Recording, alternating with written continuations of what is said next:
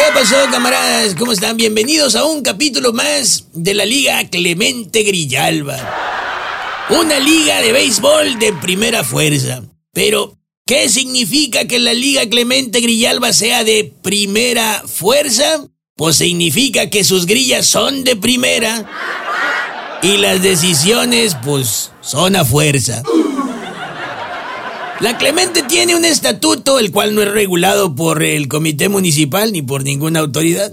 Es decir, un estatuto de chicharrón que truena al ritmo que le dicten las quijadas de la directiva y sus consentidos.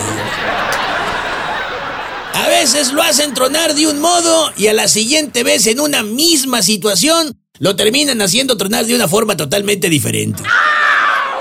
Fíjate, la final entre La Higuera y Che Río se jugaba en el estadio Emilio Ibarra Almada y por compromisos con la Mexicana del Pacífico pues no se pudo jugar el pasado domingo, así que se trasladaron al estadio de San Miguel para mantener pues una sede neutral pues. Y cuando la serie se alarga en favor de la Higuera a un sexto juego y a uno de convertirse en campeones por primera vez, ¡tarán!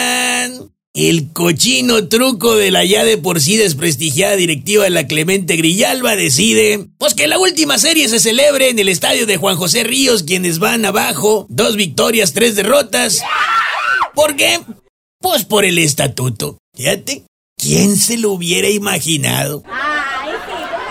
Pero la culpa no es de la directiva de la liga, la culpa es del estatuto que no se sabe defender de las decisiones de la directiva de la liga.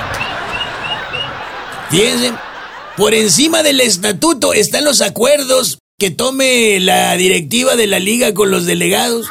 Y por encima de los acuerdos está una parte imaginaria del estatuto que parece decir, y si el estatuto y el acuerdo no convienen a la directiva y a sus consentidos, pues siempre se podrá inventar cualquier ocurrencia y para esta empantanada directiva, hasta una ocurrencia es ley.